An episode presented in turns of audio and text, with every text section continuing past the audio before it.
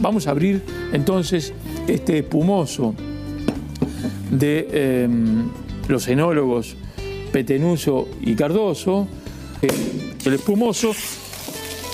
Puta madre que los parió. No quedes como un principiante. Escúchalo a Julián Díaz.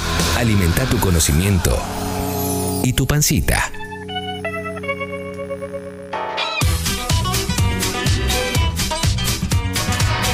Llegó Julián Díaz. Qué alegría estar acá. ¿Cómo estás, Juli? Pero todo logrado. Sí, la verdad que sí, muy emocionante. Muy emocionante en este día hermoso. La verdad que creo que el día más lindo en lo que va del año. Pleno sol, Sí. apenas con un poquito de brisa, Me nada de calor. Ideal para hacer actividad, prender la parrilla o salir a correr o bailar. Recién en la plaza Mafalda acá estaba un grupo bailando música brasileña con un arengue que parecía un boliche a las 3 de la mañana. Y dije, qué envidia. Con un arenque, ¿no? No tener esta vergüenza y estar Ya esta hecho, habrán hecho lo de maravilla eh, hasta ahora. salir a correr y después prender la parrilla. Ya lo hice todo. Sí, sí, No, sí. no, pero- Te emocionaste pero con la que- arenga, digamos. Viste una arenga bailando música brasileña. Qué banda. ¿eh? Hay Sí, otros que prenden la parrilla y corren unas vueltitas alrededor de la parrilla. Claro, Sí. claro, para calentar. Para calentar, para no, y no, pues le entras, le entras frío al asado y Claro, te puede tirar. claro. Se Sí, tira, claro, te Juli. tira y quedas afuera. Qué lindo. Bueno, para mí este día eh, es un día ideal, sobre todo por la, la- la- la- la proximidad que hay con el corchito, Sí. pa- para volver a hablar de vino, porque Oh. siempre volvemos a hablar de vino. Y además siempre me pasa lo mismo cuando hablamos de vino, que salimos del aire y todos me empiezan a hacer preguntas, háganla al aire. Claro. y eso pasó la última vez, así que esta vez quedó pendiente para, para reflotar un tema que a mí me apasiona, el vino es la vida que más me gusta en el universo, y es la que más está hoy en la Argentina creciendo. Sigue habiendo millones de vinos nuevos todo el tiempo, cada vez más difícil entender. Exactamente. Te, te- te quiero hacer una pregunta Sí, ¿qué tal, Clemente? ¿Cómo te va? eh, que tiene que ver. Las preguntas las pueden mandar a la app de Congo, eso ya lo saben. ¿eh? Audio, mensaje. Sí, sí, sí. Tenés que en cuatro minutos con el entrevistado. No, tenemos- alguien quiere tener su propio vino, por ejemplo, ¿no? ¿Cuánta guita tiene que invertir? Mira, hoy te faso- eh, eh, eso se llama en el mundo de la industria, se llama el fasoneo. El fasoneo es lo más barato del mundo porque vos vas y le compras un tipo y le pones la etiqueta y eso es, es muy habitual. Lo hacen las Ah. marcas de supermercados, No, lo no, hacen pero restaurantes. pensalo, pensalo artesanalmente. Esa es la de mínima. Pensalo artesanalmente, como De ahí en adelante, la que quieras, porque la, digamos, el tema es que en Buenos Aires es imposible porque las zonas productoras están más lejos, igual se hace vino en la provincia de Buenos Aires y antiguamente se hacía en Entre Ríos, en Buenos Aires, que no son zonas de alta calidad, pero siempre se hizo. Y para eso no es, no es necesario tanto, y de hecho vos podés tener una parra y hacer vino tranquilamente con eso, necesitas poca tecnología. Eh, para hacer un vino patero, digamos, si querés subir, tenés infinitamente. La moda esta de los rockeros que hacen sus vinos, que hay- son muchísimos, Juanchi. de los más viejos, Juanchi o Pedro Aznar o Sí. bueno, muchísimos más. eh, ya es como otra cosa, compran tierra y hacen alguna eh, sociedad con algún enólogo, y ahí sí, ya hablas de más de 100 mil dólares Claro, en, claro. en adelante. Ah, Ah, eh, infinito. Hay un dicho muy famoso en el, en el mundo del vino que dice que es muy fácil eh, hacer una pequeña fortuna eh, haciendo vino siempre y cuando hayas comenzado con una gran fortuna. Ah, En, Ah, muy en bueno. general, Linda frase. Excelente claro. frase. siempre gana Alemania. en general, Ah, no, no era. es, es casi como lo decís. ¿Por qué? Porque Sí. hacer vino es, un- es, como una actividad de, de por vida. Entonces, el que entra como de benedizo suele salir eyectado porque tenés tres años de malas cosechas o de problemas de clima o de, qué sé yo, de problemas de economía y son tres años de pérdida. Entonces, el que viene como pensando que es un mundo romántico, que qué lindo hacer vino, es muy difícil. Y lo- el otro lugar común es que eh, hacer vino no es difícil. Lo difícil es cobrarlo, pero lo, lo- lo difícil es venderlo, pero lo realmente difícil es cobrarlo. Porque Ah. también, eh, vos decís, qué rico vino que tengo, claro, pero ¿y ahora cómo carajo entro que a un supermercado, un restaurante? claro. Entonces, eh, La casa de Real. Suele Claro. ser como, eh, bueno, Real hizo su vino, Claro. Tinelli hizo su vino, Y sí. y después decís que, en cuántas Sí. cartas lo viste, dónde lo están tomando, Claro, dónde claro. se vende. Sí. Pero bueno, son productos además que uno cuando está fuera del mundo del vino decís, no, es un montón. Y, y hacer vino, o sea, una bodega pequeña son 100.000 Está, botellas. con- está confirmado que hacer vino baja el rating. Eso está. Sí, total, total. Te levantan Sí, el claro, te programa. cuelgan de la parra. Impresionante. Sí. Juli, ahí eh, dijiste algo de bodega pequeña y, y ahí va mi otra pregunta, pues está muy de moda hoy hablar de bodegas de pequeños productores. Sí. ¿Qué es una bodega de pequeño productor? Argentina tiene una, una- Bajitos son como 1.20. Claro. Argentina tiene una matriz productiva que, que es, que es muy interesante, que está que, que tiene históricamente muchos propietarios de pequeñas fracciones. Pequeñas en, en el mundo del vino es una, dos, tres, cinco hectáreas, Versus los grandes, por ejemplo, el modelo de Chile, que son pocas familias que son dueñas de grandes latifundios. Tradicionalmente esos tipos en la Argentina, esas familias, le vendían la uva a las bodegas grandes eh, y era la forma de subsistencia. O sea, vos es- un laburo agrícola donde no tenés la parte de venta, de elaboración, de nada, que, es que necesita otra inversión. Entonces es como un tipo que tiene un frutal, y en general en Mendoza o en San Juan, esa era un poco la práctica, que en la misma finca los tipos tenían aceituna, uva, quizás durazno, depende la, la zona, o nogales, porque tenés también como productor siempre una idea muy, muy abierta. ¿Qué pasó? Que en el último tiempo hay un boom de que esos tipos que antes, o esas familias que antes vendían la uva para afuera, eh, empiezan a hacer su- sus vinos porque también el mercado hoy está más abierto. Cuando nosotros éramos pequeños, nosotros los que tenemos cerca de 40, ibas al supermercado, había cuatro vinos, cinco Sí, vinos, que eran las bodegas de siempre, las bodegas grandes.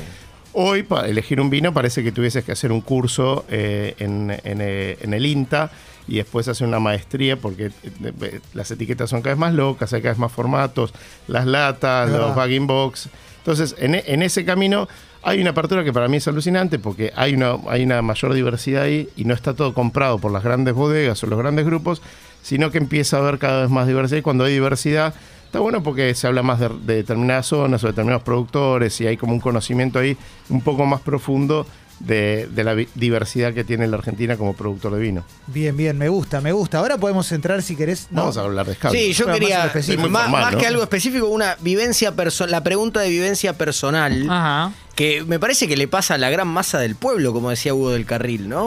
Que es que si yo tengo que ir a la casa de Martín Reich, a quien quiero mucho, Sí. eh, Sí. porque me va a agasajar con, digo, con una- unas pepas de dulce de batatona, me invita a cenar, y yo no sé de vino, como le pasa a la mayoría de la gente, creo, no es que quiero involucrarlos en mi ignorancia, y tengo un vino de 250 pesos, y tengo un vino de 400 pesos, y tengo un vino de 600 pesos, adivina cuál compro.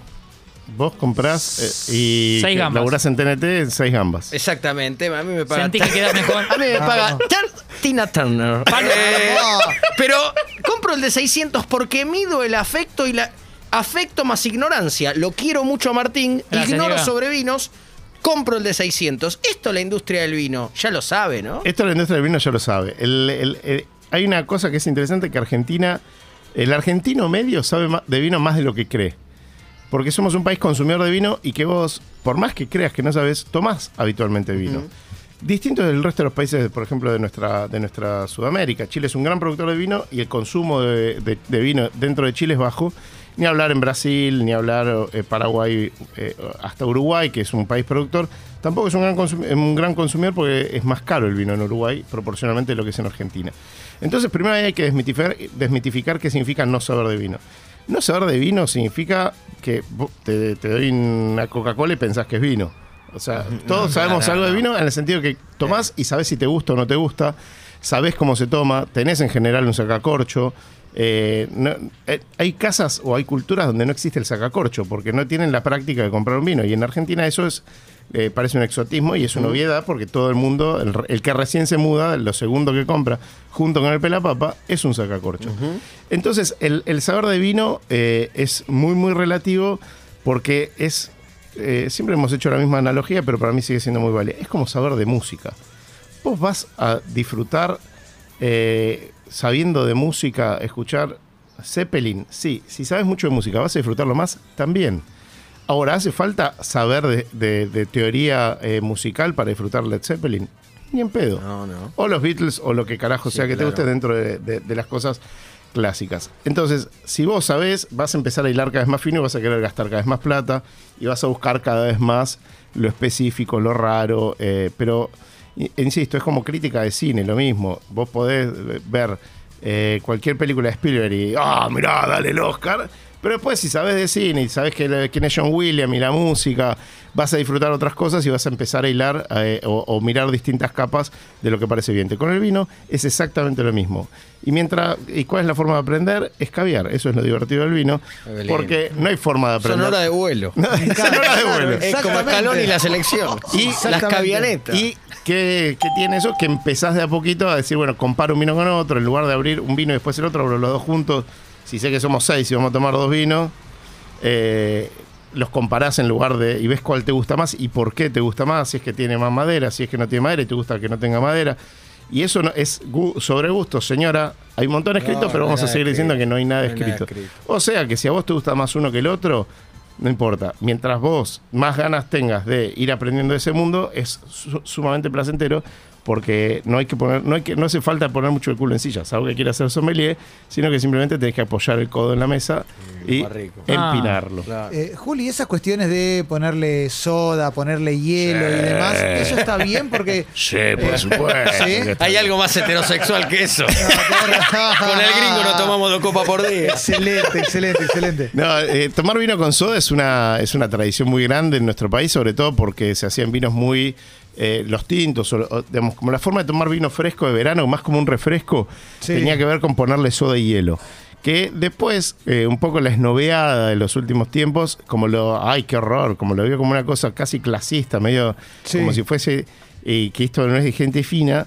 Y es una pelotudez, porque eh, casi todos hemos comenzado a, a tomar vino con soda y es tradición en la familia. Claro. Digo, y, y sobre todo en las zonas que, que- que hay un consumo muy cultural, como, como es casi todo nuestro país, empieza, digamos, el vino con soda como una gota de vino en un vaso de soda. Es la primera forma que conocimos casi todos del vino y es un refresco sumamente saludable. Obviamente, si no tenga alcohol y, si no se lo estamos mirando pensando en la edad, ¿no? Sí, sí, sí, sí, sí, sí. Yo estoy En con- el patio de casa. Y además te van a escabiar. O sea, Claro, Está pasando claro, que tengo pero- ganas de beber. Sí. ¿Qué pasa? Que, Y no son ni las 12, Clemente. No, no, tremendo. Por ejemplo, en España existe lo que se llama el tinto de verano, eh, que es como con algún agregado también, o de alguna gaseosa, una cosa así. Y son formas muy culturales de tomar vinos regulares. ¿Qué significa regulares? Vinos cotidianos, no vinos regulares de calidad, sino vinos que, qué sé yo, como, como no- si es un gran vino, quizás no es lo mejor que puedes hacer ponerle soda, porque vas a perderte un montón de cosas que el vino tenía para entregarte. Ahora, si estás almorzando eh, y querés un vasito, un poquito, no querés comer con soda, ¿y qué- qué le- qué- ¿quién te va a ¿Querés poner criticar? ¿Quién te va a criticar por, por no ponerle, por ponerle un poquito de hielo y soda, eh, siendo esto una de las características más tradicionales de- del vino en la Argentina? O sea que de ahí, para mí, a la gilada ni cabida. Rubén Que- de Lanús. El que venga Bien, con, bien, el que bien. venga con, con el. Habla Rubén. No. Ah, seguramente que no le pone ¿Cuándo hielo. Gil. a este cocino que trajiste ahora? Calmate, Eh, Rubén. Doña Petrona. Después hay cosas- eh, de No, la no me interesa, Rubén, no me interesa. no, me interesa. No, no me reloj, interesa. pero lástima a nadie. Hay cosas que sí está bueno saber, que son como conocimiento general, que es, el vino siempre es más rico fresco que caliente, en verano es mejor tenerlo en la heladera, siempre, porque, porque cuando vos lo sacás de la heladera y afuera hay 26 grados, a los 10 minutos ya va a estar a una temperatura fresca, y eh, el vino caliente sí que es feo, eh, es objetivamente feo, digo, el mismo vino, eh, hágalo si quiere usted señora en su casa, ponga la botella sobre la mesada, vacíe la otra media botella en la heladera y haga la comparación y va a ver que uno es feo y el otro es rico. ¿Por qué? Porque el vino, como tiene cerca de 12, 15 grados de alcohol, depende de dónde sea, cuando está caliente se pone mucho más tosco. La boca no lo va a disfrutar y vas a perderte un montón de, de sensaciones porque es una bebida que está pensada para eso. Los blancos siempre se tienen que tomar más fríos. Si te sobró vino, ¿qué se hace si te sobró vino? ¿Qué se hace? ¿Qué se hace? Uno se angustia, Miras al vino uno- Se va a usar para uno se cocinar, odia, claro, uno para- se odia. Dice, Antes, ¿en- sí. ¿en qué estoy Sal- fallando? Nos autoflagelamos con Claro. ¿por qué me Antes- sobró vino? Ahí Antes de usarlo para cocinar, lo que haces es ponerle bien el corcho y lo guardas en la heladera. Si le pones el corcho y lo guardas en la heladera, 3, 4, hasta 5 días te puede aguantar Ah, muy yo bien. pensé si te sobraba un culito de vino. Obvio que me sobra vino, boludo. Si, si, soy un. Vos sos un pajarito, ¿no? A mí no me suele sobrar vino. Claro. Claro, vos te tomás un tubo por cena. no este Yo, un tubo. yo to- yo, Claro. eh, sí, soy, me salgo caro. Pingüino, pingüino y media por pera. Pingüino, pingüino y media por pera. Pero el vino siempre, como es un alimento, siempre es mejor guardarlo en la heladera. ¿Por qué? Porque guardarlo en la heladera va a hacer que eh, dure más, que se oxide menos, como cualquier otro alimento. Digo, Un alimento es una suprema Está máquina. llevando. Sí, sí, ya nos quiso emocionar. Si tengo hambre, no voy sí, a comer. sí, claro, claro. Un poco Tengo de una Suprema pan- Maryland. Sí, claro. Sí, claro, Nos quiso emocionar. No, te- no tiene que faltar en ninguna mesa de los claro. argentinos. Claro. Una es un alimento. No, en- vamos a trabajar hasta que a ningún argentino le, le- un tubo de vino por Ar- día. Argentina, Argentina llegó a ser uno de los principales consumidores de vino sin, ser un problema social, digo, sin ser un 70 años problema. de peronismo. Sin ser, sin ser, eh, un problema del alcoholismo, digo, como un consumo muy, muy vinculado al alimento y más vinculado a la, a la, a la mesa que, que al escabio. Fuera de joda, porque, En esa época no era un problema. No, se le decía alcoholismo en esa época. no eran tan cagones la te gente. claro. Eh, otro mito que es importante desterrar es que no hay que guardar los vinos. Salvo que seas muy fanático y tengas un lugar para guardar los vinos, una heladerita, el vino se toma. Porque en Buenos Aires, en verano, hay treinta y pico de grados y eso hace mierda cualquier vino. Si vos lo tenés en el placar o en la, o en la alacena de la cocina y estás pensando que porque te lo regaló. Eh, El- tu la ye- condesa de Chico. Tu yerno te regaló un vino que salía más de Para cuando 600 gimnasia pesos. salga Para campeón. cuando ¿Viste cuando lo guardás para cuando gimnasia salga campeón? Y, bueno, Se vencen, ya ¿no? Se Se venció, ya se venció. En Cuando Chaca haga más de un gol.